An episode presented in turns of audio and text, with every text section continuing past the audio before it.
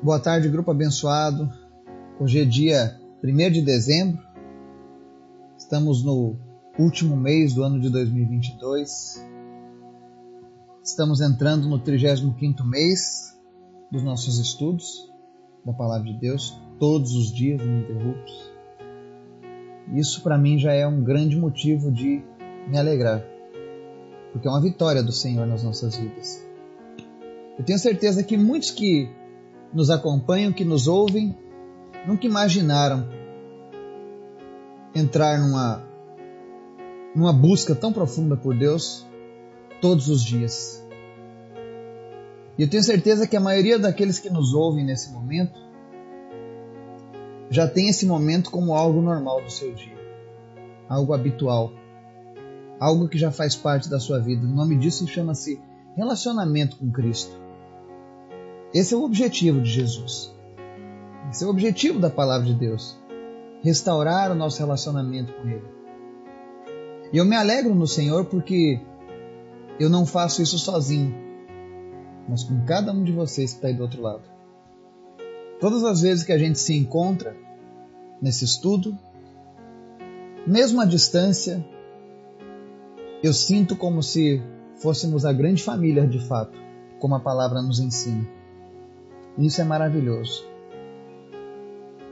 E saber que a gente chegou no último mês do ano juntos mais uma vez é algo que muito me alegra. Hoje nós vamos fazer uma leitura lá na carta de Pedro, a primeira carta de Pedro, no capítulo 1. E nós vamos ver um pouco sobre a maior promessa obtida pela fé, ou cumprida pela fé. Você sabe qual é? Se não sabe, vai ficar conhecendo agora.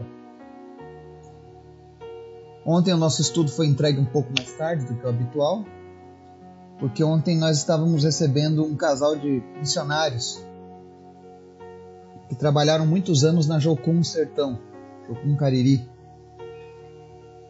Eles desenvolveram um trabalho de evangelismo naquela romaria do Padre Cícero, lá em Juazeiro do Norte desde de 1998, evangelizando os romeiros, alcançando pessoas para Jesus, mostrando que não é na idolatria que você encontra a salvação, mas em Cristo. E esse casal está passando aqui por Luiz Eduardo Magalhães e vieram receber um, um pouso conosco. E o interessante de tudo isso é que eu não os conhecia, nem eles me conheciam. E eu recebi um contato de, um, de uma pessoa que é missionária lá, no, lá na, na, na, região sul, que fez um contato com um missionário lá do, do, do, Maranhão, que me falou deles que moram no Rio Grande do Norte, que foram hospedados aqui na Bahia. Eles estão indo a caminho de Caldas Novas, devem estar chegando em Brasília, agora no fim da tarde. Mas o bom de tudo é que foi um dia proveitoso ao lado dessas pessoas. Eu gostaria de apresentar aqui no grupo que vocês estejam orando pela vida desses missionários. O nome dele é Ney Roriz e a sua esposa é Carla Roriz, homem e mulher de Deus, pessoas de fato compromissadas com o Evangelho. Me senti muito bem muito feliz de conhecer pessoas como eles e peço que vocês estejam orando por eles. Eles são missionários itinerantes, ou seja, eles não recebem salários fixos de nenhum lugar, de nenhuma igreja, de nenhuma instituição, mas eles vivem com aquilo que o Senhor providencia para eles sobreviverem. E têm feito uma obra linda, maravilhosa. Então, orem por essa família sempre que vocês puderem. São pessoas preciosas de Deus. Pessoas às quais eu espero um dia poder trabalhar junto com eles também, diretamente na seara do Senhor. Amém? Vamos orar? Obrigado, Deus, porque tu és sempre bom, Pai. Tu és maravilhoso. O Senhor é um Deus que nos surpreende a cada momento. E obrigado por isso, Jesus. Obrigado por, por algumas vezes nos fazer andar pela fé e não por vista. E saber que andar pela fé é tão maravilhoso. Crer que o Senhor tem sempre coisas boas reservadas para os seus filhos. É o que tem movido o nosso coração, Pai. Por isso, nessa tarde, eu quero dizer para Ti, Jesus, que nós te amamos que nós te desejamos mais do que qualquer coisa nas nossas vidas. O Senhor é sempre bom. Visita cada pessoa que está nos ouvindo, Senhor. E que Teu Espírito Santo venha trazer um toque dos céus na vida dessa pessoa, trazendo resposta às suas orações. Seja qual for a, a necessidade dessa pessoa, Deus, nós cremos que Tu és o Deus que pode suprir todas as nossas necessidades. Afinal, Tu és o Deus Todo-Poderoso.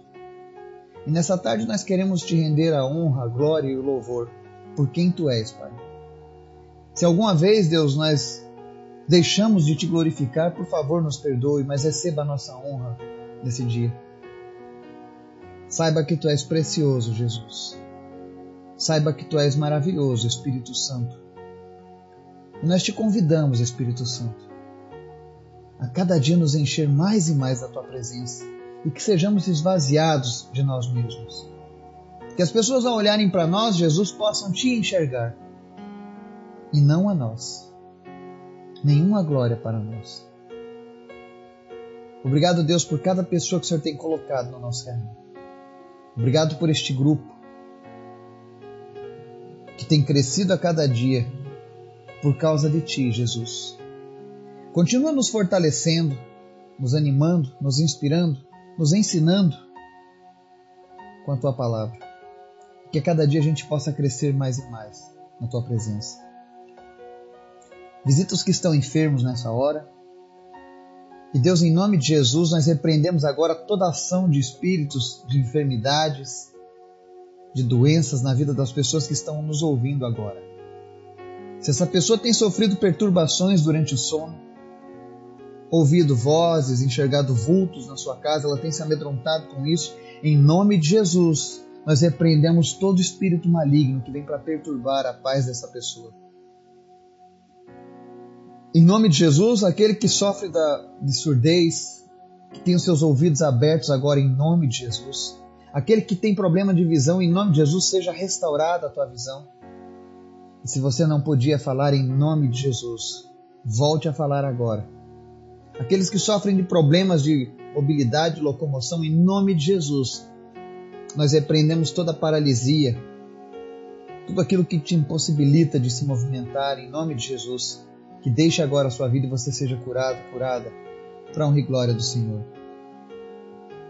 Traz resposta, Deus, para aquele que sofre com depressão, para aquele que estava pensando em tirar a própria vida nesse momento, mas ele porventura chegou através da internet a esse estudo. Senhor, em nome de Jesus, anime essa pessoa e repreende, Deus, o espírito de morte na vida dela. Se revela Jesus no coração dessa pessoa para que ela saiba que há um motivo para o qual nós podemos viver. Por isso eu te peço, Pai, no nome de Jesus, nos abençoa. Fala conosco através da tua palavra, Nos ensina cada dia, em nome de Jesus. Amém. A leitura de hoje está lá em 1 Pedro, capítulo 1, versos 3 ao 12, diz assim. Bendito seja o Deus e Pai de nosso Senhor Jesus Cristo. Conforme a sua grande misericórdia, ele nos regenerou para uma esperança viva, por meio da ressurreição de Jesus Cristo dentre os mortos, para uma herança que jamais poderá perecer, macular-se ou perder o seu valor. Herança guardada nos céus para vocês, que mediante a fé são protegidos pelo poder de Deus até chegar à salvação, prestes a ser revelada no último tempo. Nisto vocês exultam, ainda que agora, por um pouco de tempo, devam ser entristecidos por todo tipo de provação.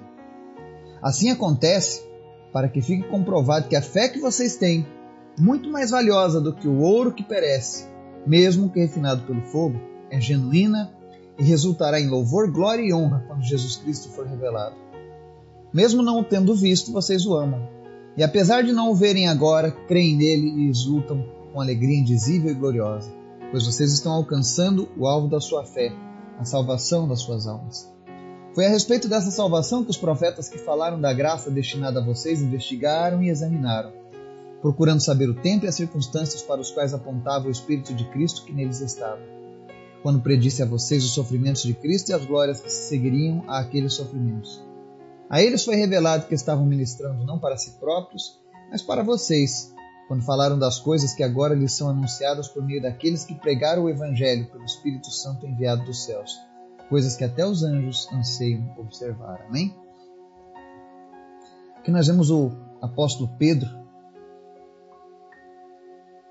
trazendo uma palavra forte do Senhor Jesus. E ele começa aqui nesse verso 3 falando algo que nós não podemos perder de vista. Ele diz que fomos regenerados para uma esperança viva.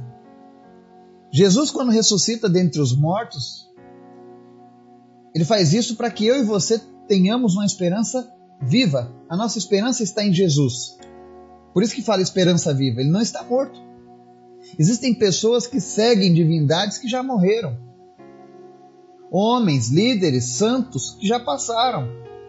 Mas a Bíblia nos ensina a depositar a nossa esperança em algo vivo. Fomos regenerados para isso. Para crer em Jesus. E ele diz aqui que essa esperança viva ela nos dá uma herança que jamais poderá perecer, macular ou perder o seu valor. Ou seja, nós recebemos uma herança imutável, indestrutível. Muitas vezes aqui nessa terra você pode perder alguma coisa ou outra ao longo da sua vida. Mas existe uma herança que está guardada lá nos céus para nós, para mim e para você, para aqueles que já foram regenerados, Existe uma herança lá que nada pode fazer ela perder o seu valor. E o interessante é que até que nós venhamos a receber essa herança, a palavra diz no verso 5 que mediante a fé somos protegidos pelo poder de Deus até chegar à salvação prestes a ser revelada no último tempo. Ou seja, até que se cumpra a salvação de Deus em nossas vidas, até que a herança guardada nos céus nos seja entregue, a fé que nós possuímos nos protege através do poder de Deus. E quando ela diz que nos protege, ela não está dizendo que vai nos livrar de todas as lutas. Pelo contrário, verso 6 diz assim: Por um pouco de tempo, ainda que agora por um pouco de tempo devam ser entristecidos por todo tipo de provação, ou seja, haverão provas no nosso caminho. E muitas vezes vão nos entristecer. Mas ele deixa claro que essas provas que acontecem com o verdadeiro cristão, com aquele que anda com Jesus, essas provas elas têm um propósito, que é comprovar a fé que nós temos. E aqui diz que a nossa fé é muito mais valiosa do que o ouro. E ela é genuína. Então não se preocupe com as lutas que acontecem às vezes para a tua vida. Eu, por exemplo, quantas lutas eu passo? Agora olha para mim e pergunta se eu estou desmotivado com Jesus ou se eu estou incrédulo com relação às promessas. Pelo contrário, cada vez mais arde no meu coração o desejo, a vontade de que Deus cumpra todas as suas promessas através da minha vida. Porque eu entendo que cada vez que eu sou provado, isso me fortalece. Isso mostra para mim mesmo que a minha fé não é baseada em qualquer coisa, mas é baseada numa esperança viva. Há pessoas que estão vivendo frustrações agora nesse momento, que não aceitam o mundo como ele é e reivindicam diante de Deus algo que creio eu não seja possível. Mas a verdade é que a nossa esperança de fato tem que ser colocada somente em Cristo. Ele é a esperança viva. Essa é a esperança que não falha. É a promessa que virá. E aqui está dizendo que quando nós somos provados, a nossa fé é comprovada, ela se demonstra genuína e o melhor de tudo, ela resulta em louvor, glória e honra quando Jesus for revelado. E aqui ele diz por que, que nós temos, essa, ela demonstra essa fé. Porque mesmo a gente não tendo visto Jesus, a gente o ama. Mesmo apesar da gente não estar vendo agora, eu e você não estamos vendo Jesus ainda. Mas nós cremos nele. Nos alegramos com ele.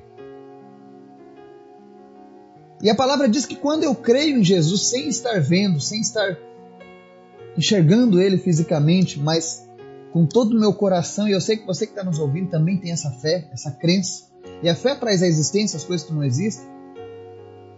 Ele diz aqui no verso 9: Pois vocês estão alcançando o alvo da sua fé, a salvação das suas almas.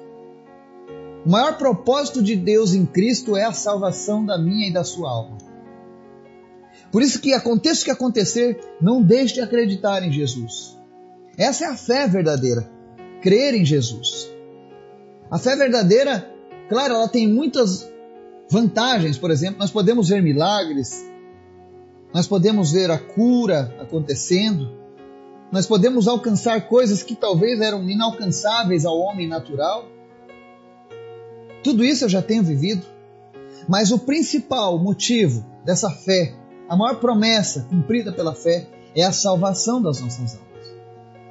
Nós vamos ver na Bíblia pessoas que são curadas, recebem o milagre da cura, mas depois voltam para a mesma vida e partem sem a salvação. Nós vamos ver pessoas que, pela fé, alcançaram reinos, poder, mas partiram sem a salvação. Porque o alvo da fé deles não estava focado na salvação. A gente precisa olhar para Jesus e entender. Ele é o autor e consumador da nossa fé, mas ele tem um objetivo, um alvo, que é a salvação da minha e da sua alma. E aqui nos versos 10 ao 12, a palavra fala que essa salvação que nós recebemos em Cristo, ela foi anunciada no passado. E os profetas dos tempos antigos, eles procuravam saber o tempo, eles queriam saber quando é que o Espírito de Cristo que estava neles viria para fazer cumprir essas promessas. E é interessante que o verso 12 fala do nosso dia de hoje. Diz assim: A eles, falando dos profetas, foi revelado que estavam ministrando, não para si próprios, mas para vocês. Ou seja, quando os profetas falam lá no Antigo Testamento, não estavam falando para eles, mas para mim e para você. Quando falaram das coisas que agora lhes são anunciadas por meio daqueles que pregaram o Evangelho que o Espírito Santo enviado dos céus, coisas que até os anjos assim observaram. Tudo aquilo que foi escrito, tudo aquilo que foi preparado ao longo de séculos na palavra de Deus tinha um destinatário, eu e você. A nossa geração, a geração dos nossos filhos, dos netos, dos bisnetos, até que Jesus venha. E o maior motivo para que esse ensino da palavra tenha sido preparado é para que eu e você pudéssemos alcançar essa salvação. Então, não deixe que as notícias frustrem o teu ser. Não permita que a tua alma esteja abatida com a forma como esse mundo está sendo conduzido. A Bíblia já nos fala que o mundo jaz no maligno, mas nós viveremos o reino de Deus. Independente do que o mundo está sofrendo lá, nós temos um reino à nossa disposição. E o final desse caminho no reino vai ser a salvação minha e sua. Salvação eterna. Isso é algo guardado, imutável, que ninguém pode tirar de nós. Portanto, não se preocupe com as lutas, com as batalhas, mas tenha certeza que, que a cada luta, ainda que você se entristeça, Deus estará comprovando que a tua fé é genuína, é verdadeira. E isso vai trazer louvor, glória e honra para Jesus. Amém? Que Deus nos fortaleça, nos anime, nos prepare, nos capacite, nos desperte que nós venhamos ansiar esse relacionamento diário com Jesus. Que Deus nos abençoe. Em nome de Jesus. Amém.